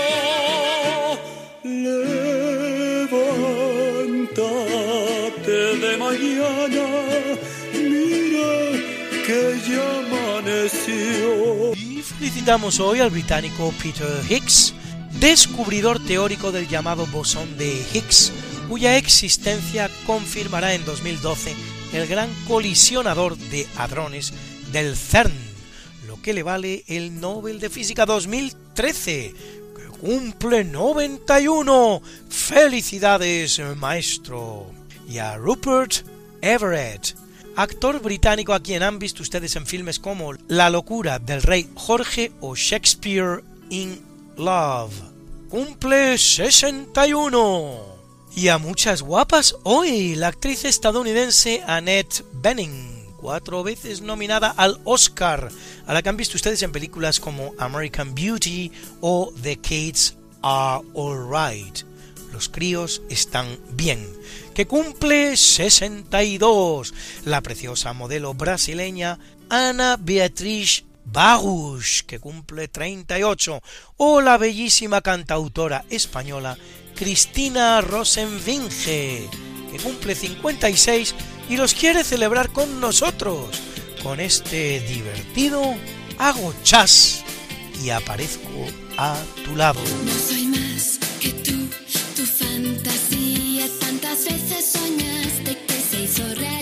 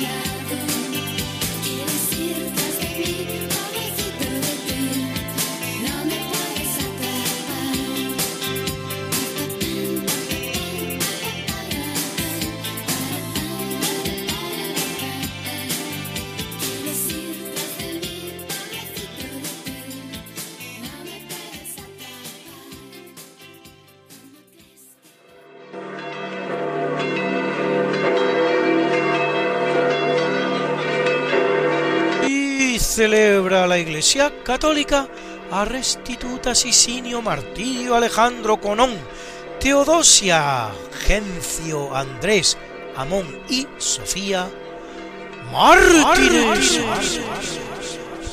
A Máximo y Maximino, obispos. A Boto y Félix, eremitas. Y a Eleuterio, confesor. Hoy es el Día Internacional del Personal de Paz de Naciones Unidas. Hasta el día 31, Semana Internacional de Solidaridad con los pueblos de los territorios no autónomos. Celebra Argentina el Día del Ejército y Uruguay el Día de la Carne, ese alimento maravilloso que es el primero que nutrió a la especie humana. Y como yo sé que a muchos de ustedes les gustan estas efemérides, pues pueden ustedes consultarlas como siempre en el medio Religión en Libertad, en la columna En Cuerpo y Alma, donde las colgamos para ustedes cada semana. Something that must be done, and it can only be done by one. There is nothing more to say, except it's a lovely day for saying it's a lovely day.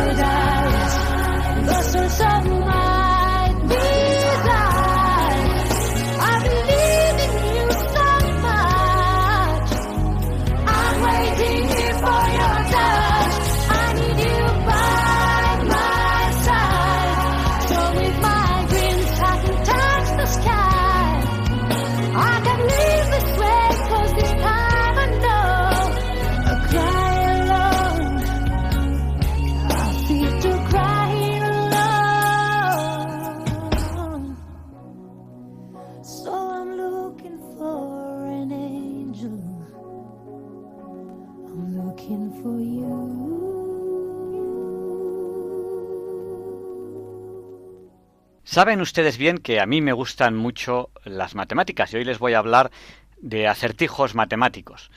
Como hoy hemos hablado en la entrevista de la semana de un cuadro, les voy a hablar de un acertijo matemático que Alberto Dureto escondió en un cuadro. Miren, les anticipo que jugar no es una actividad exclusiva del ser humano. Hay especies animales que utilizan el juego para enseñar a sus cachorros, a cazar, a socializarse, a comer, etc. Em, a mí me gustaba cuando alguien me decía que le gustaban los acertijos matemáticos. Es una forma de, de atraer mi atención. El juego forma parte de nuestras vidas, ¿no? Por ejemplo, em, el primer videojuego de la historia, el OXO o OXO, también fue, fue creado en 1952 por Alexander Douglas, un estudiante de la Universidad de Cambridge, basándose en el 3 en raya, por eso se llama OXO, 0X, o sea, círculo X, círculo. Es uno de los más antiguos y conocidos por la humanidad como juego. Su existencia se remonta al antiguo Egipto. Egipto, esa, esa civilización tan misteriosa con esa cultura tan avanzada y desde luego matemáticamente maravillosa, ¿no? Ellos utilizaban por primera vez el ángulo recto y lo hacían con ese triángulo de lado 3, lado 4 y lado 5 y así formaban los ángulos rectángulos, que es el mm, triángulo elemental del teorema de Pitágoras, el 3, 4, 5, que la raíz cuadrada de 3 más la raíz cuadrada de 4 da 25, que es la raíz cuadrada de 5. Bueno, pues en el año 1300 a.C. ya en Egipto se jugaba al 3 en raya. Las reglas son tremendamente sencillas. Dos jugadores, uno marca círculos, otro X, en un tablero de 3x3 y en un cuadrado eh, de 9 casillas gana el jugador que logra colocar su símbolo en fila o en diagonal. Y bueno, gracias al ordenador sabemos que se pueden colocar eh, las X y los círculos en 362.880 posiciones. Es decir, hay 362.880 maneras diferentes de llenar el juego. No es un juego con infinitas posiciones. Bueno, en las décadas de los 80 del siglo pasado, Danny Hill y Brian Silverman construyeron una computadora que jugaba al 3 en raya, a la que bautizaron con Thinkertoy y que siempre ganaba. O al menos terminaba la partida en tablas, pero nunca perdía. Recuerden esa película Juegos de Guerra, eh, que que salía, salía este ordenador jugando al, 3 en raya. Hay otros juegos como Las Damas, ¿no? Por ejemplo, hace ya décadas que un grupo de arqueólogos descubrió en la antigua ciudad de Ur, eh, que tiene más de 5.000 años de antigüedad, las primeras versiones del juego de damas. Un juego de mesa que se hizo muy popular en Europa, en el viejo continente, durante el siglo XVI. Para jugar se utilizaba un tablero de 8x8, como, como el del ajedrez, donde los jugadores mueven por turnos y captan las piezas del oponente saltando por encima de ellas. ¿no? Se ha calculado que existen 500 trillones, eh, que son un 1 seguido de 20 ceros de posiciones posibles. En el año 2007, el matemático eh, Jonathan Schaffer mm, recurrió nuevamente a los ordenadores y después de 18 años de arduo trabajo consiguió demostrar que si se juega jugando un patrón establecido, el juego siempre acaba en tablas, a menos de que se gane, porque el otro es un poco más, más, más débil desde el punto de vista estratégico, siendo imposible perder.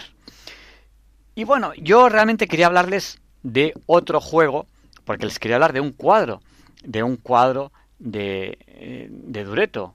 Y bueno, les voy a hablar de los cuadrados mágicos. Ya en la antigua China, en la época del emperador Yu, alrededor del año 2200 a.C., aparecieron los primeros cuadrados mágicos. ¿Qué son los cuadrados mágicos? Es un cuadrado de n por n casillas, cada una ocupada por un número diferente y en el que la suma de, los números en las filas y columnas y en las diagonales principales siempre da el mismo número. A finales del siglo XVII y de forma póstuma, se publicaron los 880 cuadrados mágicos de orden 4 descubiertos por el eminente matemático francés Frenis Bessy, uno de los investigadores más importantes en esta materia. Por cierto, simplemente comentarles que hay solo un único cuadrado mágico de orden 1, no hay ninguno de orden 2 y hay, fíjense, eh, de, de, orden 3 y de orden 4, ya les he hablado de ellos, pero hay 275.305.224 cuadrados mágicos de orden 5. Bueno, hasta aquí la introducción de lo que les quería contar. Pero bueno, lo que viene ahora ya es muy cortito, ¿no? Eh, en el año 1514, el artista alemán Alberto Duretto creó un cuadrado mágico de orden 4, en el que la suma es 34 y los números centrales de la última fila forman el año en el que fue pintado el cuadro. Eh, les hemos colocado al principio del programa en Twitter este cuadro. Em, y en él aparece el cuadrado mágico. ¿Se atreven ustedes a descubrir cuál es este año? Pues ya saben, no tienen más que sumar cualquier fila, cualquier columna o cualquier diagonal principal. Para facilitar el trabajo voy a adelantarles una pista. Y es que ese cuadrado mágico de 4x4, si se divide en cuadros de 2x2, la suma de cada uno de los números que hay contenidos en ellos suma 34. Si quieren, Em, bueno, si ustedes ponen en internet, si, por si no lo localizan en nuestro Twitter o cualquier cosa, si ustedes ponen cuadrado mágico Alberto Dureto, les aparecerá el cuadro. Es un cuadro en el que aparece en un edificio dibujado ese cuadrado mágico. Verán que cada cuadrado de 2x2, de los cuatro subcuadrados en los que se puede dividir el cuadrado de 4x4, suma 32. Y la suma de cualquier fila, de cualquier columna o de cualquier diagonal principal suma el mismo número que es el año en el que está pintado el cuadro. ¿Saben ustedes cuál es? Ahí está mi reto matemático de esta semana. Muchas gracias. Saben ustedes que despedimos todos los programas de mayo con una salve a la Virgen. Mayo, Rey de Nuestra Señora la Virgen. Mayo, mes de las flores, mes de Nuestra Señora la Virgen.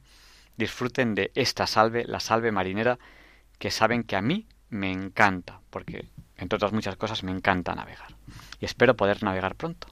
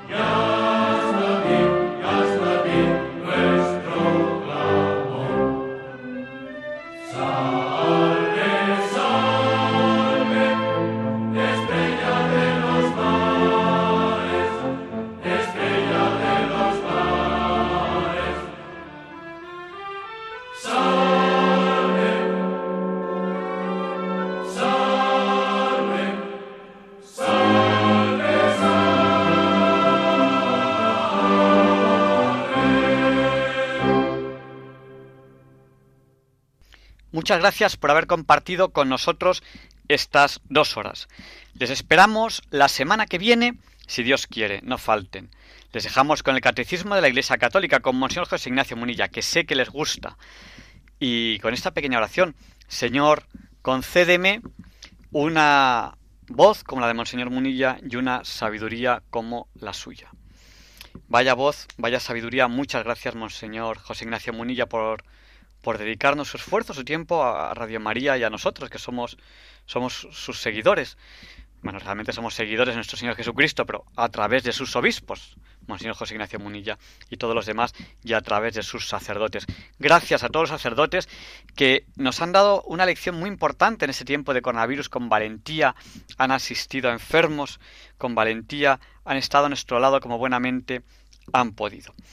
Les dejamos también con el Padre nuestro de San Juan Pablo II, pidiéndole que interceda por nosotros para que se nos libre del mal. Seamos prudentes en la desescalada, mantengamos la distancia de seguridad, llevemos mascarillas, cuidémonos, atención con las normas de higiene y es la forma de cuidarnos todos. Hasta la semana que viene, aquí estaremos si Dios quiere. Gracias.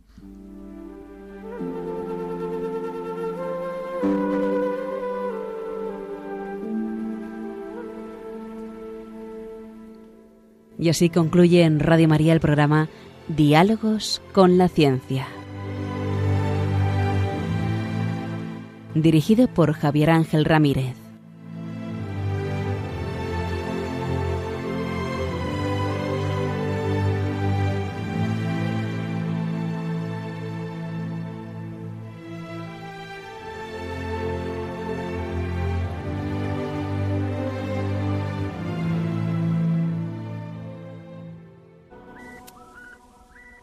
Gesù annunzia molte volte la paternità di Dio nei riguardi degli uomini, riallacciandosi alle numerose espressioni contenute nell'Antico Testamento. Per Gesù Dio non è solamente il Padre di Israele, il Padre degli uomini, ma il Padre suo, il Padre mio. Pater noster, qui es in celi, sanctificetur nomen tuum, adveniat regnum tuum, fiat voluntas tua, sicur in cielo ed in terra. Pane nostrum quotidianum da nobis hodie et dimitte nobis levita nostra sicud et nostri vittimus debitoribus nostri et ne nos induca in tentatione sed libera nos a malo